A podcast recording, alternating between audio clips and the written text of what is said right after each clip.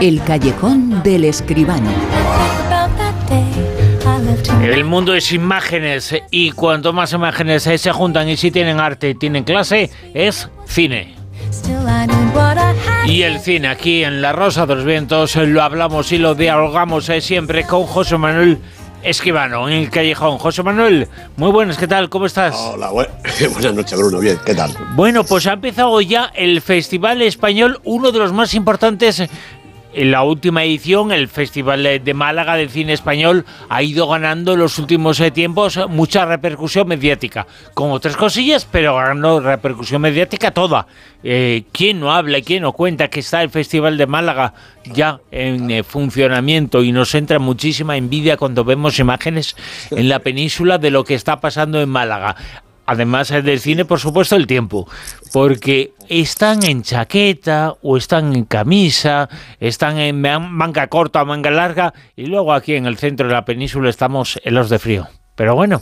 Pues sí, sí, hombre, ya sabe uno que durante muchos años he estado allí en, en el festival y efectivamente eso es así, es la primavera malagueña. Este año me toca estar aquí a tu lado, pero bueno, pues yo lo prefiero, fíjate, estamos aquí tan, tan a gusto. Es que son 27 años ya del Festival de Málaga, Bruno. ya son 27 ediciones. Claro, 27 ediciones. Entonces, naturalmente que tiene su repercusión mediática social, porque Málaga es una fiesta cada año con, el festival, como cada uno de los acontecimientos de Málaga, porque los malagueños lo saben vivir todo como hay que vivirlo, ¿no? Entonces el Festival de Cine es un auténtico espectáculo en la calle, también en las pantallas, imagino, ¿no? Bueno, el, festival eh, tiene, pues como siempre, muchísimas eh, secciones de actividades paralelas, la Mafiz, que es una sección dedicada a la industria, entre el 4 y el 8 de, este mes, el festival va, va a llegar hasta el día 10, el Spanish Screening con Mala Work in Progress, la Village, es decir, actividades que tienen más que ver con la industria, que tienen más que ver con lo que es la, producción de las películas. Bueno, pero el, festival es el festival. Paralelamente a la sección oficial, de la que hablaremos ahora mismo, están las secciones habituales, la zona cine, donde están las películas un poquito más arriesgadas, más fuera de lo común, ¿no? Por supuesto, los cortometrajes, tanto de ficción como documentales, los propios documentales, una sección de cinema cocina, para que el cine huela estupendamente, pases especiales, también está la película de oro. Este año es Los Nuevos Españoles, la película de Roberto Bodegas. Y por supuesto están los homenajes. Homenajes a Javier Cámara, Lola Herrera, Pilar Palomero y también una retrospectiva dedicada al director argentino Marcelo Piñeiro. Estos son verdaderamente acontecimientos estupendos. Y la sección oficial, bueno, pues yo creo que esto es una cosa casi, casi excesivamente espectacular, Bruno. 19 largos en la sección especial con Dragon Keeper, la película, una, una película de animación, fíjate, coproducida entre España y China. Una cosa curiosa. ¿Ah, Sí, sí, Salvador Simó y Li Jianping son los directores y es la película que ha inaugurado hace un ratito, podríamos decir, ¿no? Y luego están las películas de Sebastián Borstein, David Trueba, Antonio Chavarrías, Andrea Jaurrieta, Emilio Martínez Lázaro, Isaki La Cuesta y otros directores y directoras ya, por supuesto, menos conocidos como es marca del festival, porque por ahí se dejan caer algunos nombres relativamente importantes, tampoco es la primera fila, vamos a decir, ¿no? De nuestro cine, y el resto, pues son eh, gente joven, gente que hace su primera o segunda película. Lo más curioso, que en la sección oficial, además de esos 19 largos, hay otros 18, Bruno, 18 fuera de concurso. Eh, en total, 37 películas en una sección oficial. Españolas, ¿eh? Sí, españolas. Sí, sí, sí, que la gente lo, lo, sepa. No solamente es hay como un festival que tiene pueden optar de todos los países. estamos hablando solamente de cine español y, latinoamericano. Ah, es decir, sabes que el, Festival de Málaga primero se llamaba de cine español, luego de cine en español. Eso no tuvo éxito porque siempre ganaba una película catalana. Entonces ahora le han gritado ya y se llama Festival de Málaga, sin más. Pero sí, entran todas las películas de habla hispana. ¿no?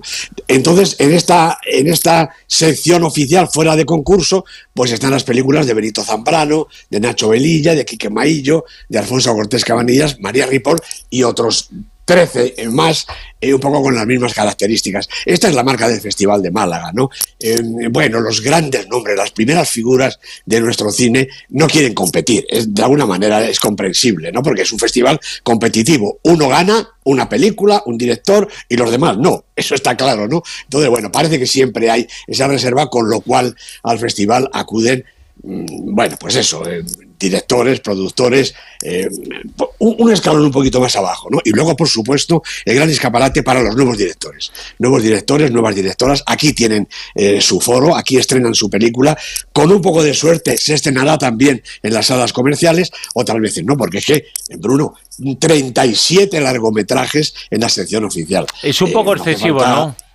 Claro, no hace falta tener un globo de cristal para saber que todas no se van a estrenar en las pantallas. Pero bueno, en fin, este es. Y que este van a perder 36, este ¿eh? Que van a perder 36, ¿eh? Que eso también es importante.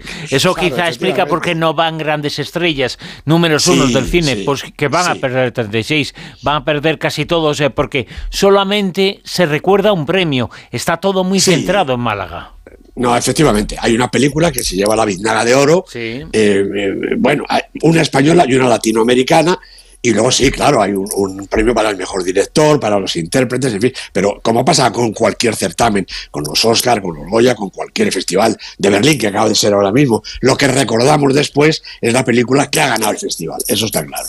Te voy a hacer, eh, cambiamos de tercio, José Manuel, te voy a hacer una pregunta que posiblemente es la más difícil de contestar desde la cuestión de ¿a quién quieres más? ¿A papá o a mamá? La pregunta es la siguiente, ¿te gusta Nicolas Cage? Sí, hombre, sí. ¿Cómo no me va a gustar Nicolas Cage? Si es, si es enternecedor, Nicolas Cage, Bruno.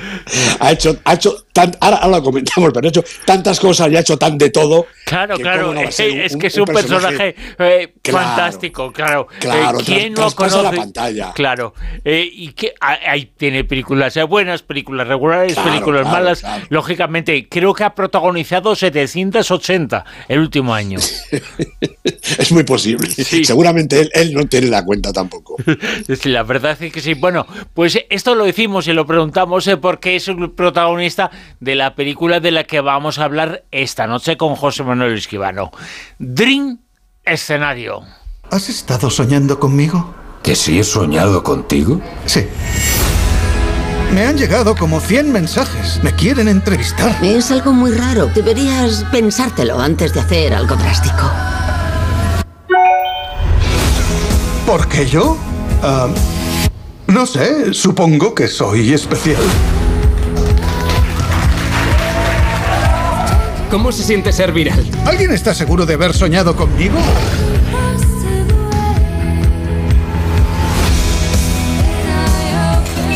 José Manuel Esquivano, Dream Escenario. Una película, una película para Nicolas Cage y muy Nicolas Cage. Ya, hombre, sí, estoy seguro. vamos a ver, mira, la película la ha dirigido Christopher Borley, la ha producido Nicolas Cage junto con Ari Aster, Lars Knudsen y alguno más, porque tiene una lista de productores. El guion es del propio director, de Christopher Borley, que también ha montado la película, ¿no? Y los protagonistas con Nicolas Cage, eh, Julian Nicholson, Larry Bird, en fin, un, buen grupo de actores y actrices. Este director, Christopher Borley, es noruego, es un director de 38 años, con una larga carrera en el cortometraje y menos prolífica en el largo. Solo, solo ha hecho dos largometrajes antes de este, Drip en el 17 y Sick of Myself en el 22, en la que ya parecía un personaje excéntrico y atormentado. En fin, bueno, aquí como decía, ha escrito también el guion y lo han producido, entre otros, y además del mismo Nicolas Cage, como te decía, Ari Aster, director de algunas buenas piezas y productor, entre otras, de Bo tiene miedo, por ejemplo, que lo hemos visto hace poquito, y Lars Nussen, productor de películas de Aster y de La Bruja, la película en la que Anya Taylor-Joy empezaba a darnos miedo. De Nicolas Cage, bueno, pues ¿qué se puede decir? Eh, pues ya es un hombre de cine, ¿no? 60 tacos de actor, productor, director, se las sabe todas. 120 títulos de verdad, incluyendo cuatro que esperan estreno desde el 81, 1981, cuando debutó, o si se quiere, desde el 83, con La Ley de la Calle, la primera película interesante que hizo, dirigida por su tío Francis Ford Coppola. Las películas de Nicolas Cage son suyas enteras, aunque sepa rodearse de equipos muy interesantes como este de ahora, ¿no? Y son divertidas, trepidantes, algunas muy dramáticas, raras, exageradas y yo creo que casi todas especiales. Bueno, pues todo este preámbulo para fijarnos en este personaje suyo de ahora de Dream Escenario.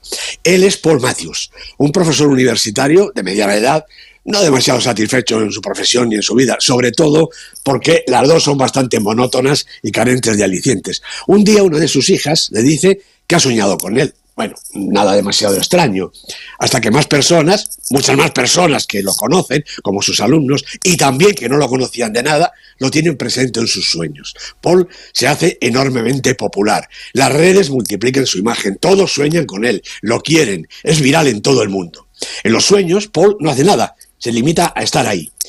Pero de repente, Bruno, la cosa cambia. En estos mismos sueños, el pacífico y admirado profesor se convierte en una pesadilla, un completo Freddy Krueger. Asalta, maltrata, golpea, viola, asesina. En los sueños, pero su imagen se deteriora a la misma velocidad que antes se adoraba. Se convierte en un apestado, un villano. Todo le va mal, sus alumnos lo odian, lo despiden del trabajo y pierde su familia y su casa.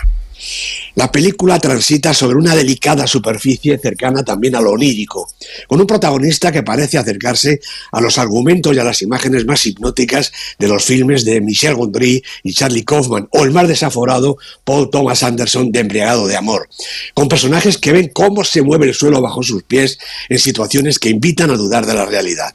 Y por debajo, unas cargas de profundidad que no dejan títere con cabeza. El peligro de las redes sociales y las trampas de la fama, la insolidaridad humana mercantilizada y las patrañas de la falsa ciencia. Y más en el fondo, una clarificadora metáfora sobre la propia esencia del cine. Ningún otro medio es tan apropiado para hablar de los sueños. El cine los fabrica a cada rato. Nada más parecido al sueño que las horas que pasamos viendo una película, con unos personajes que precisamente se instalan en nuestra mente, en nuestros pensamientos. Este doble juego de ficción-realidad arrasa al bueno de Paul Matthews, un antihéroe casual, un hombre normal que se convierte en un caso extraordinario, una presencia fantasmal incluso para sí mismo.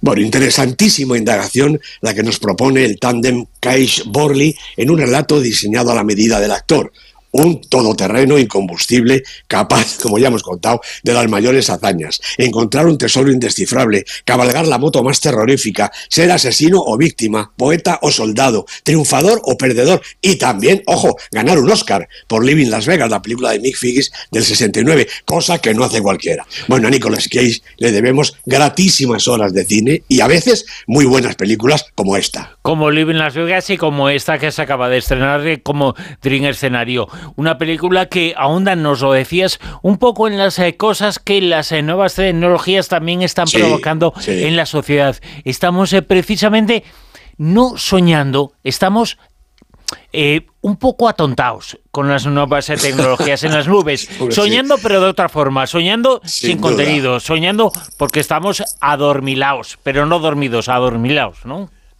Está muy interesante eso, sí. Efectivamente, de, todo eso habla la película, que tiene muchísimas capas, ¿no? Y, y, sobre todo, yo creo que también lo principal es precisamente el cine como fábrica de sueños, ¿no? ¿Qué nos pasa cuando vemos una película? Pues que queremos, hasta nos enamoramos del protagonista, de la protagonista, y odiamos todo lo más que podemos al villano. Sobre todo, además, cuando determinados actores repiten, ¿no? El actor que siempre hace de bueno, ¿no? Eh, eh, ¿cómo, cómo, cómo, no quererlos? ¿Cómo no querer a Jim Stewart, ¿no? O los que hacen de malo todo el tiempo, ¿no? Cómo no odiar a Christopher Lee, que era Drácula y otras cosas muy malas, ¿no? Bueno, pues yo creo que eso está también en el fondo de esta película, ¿no? Cómo los sueños también son parte de la vida, igual que el cine. Pues eso, José Manuel, que nos escuchamos dentro de siete días en la previa en la antesala, está así, de los Oscars. Está así, de acuerdo. Aquí estaremos. Muy bien, hasta luego, chao. Un abrazo, un abrazo.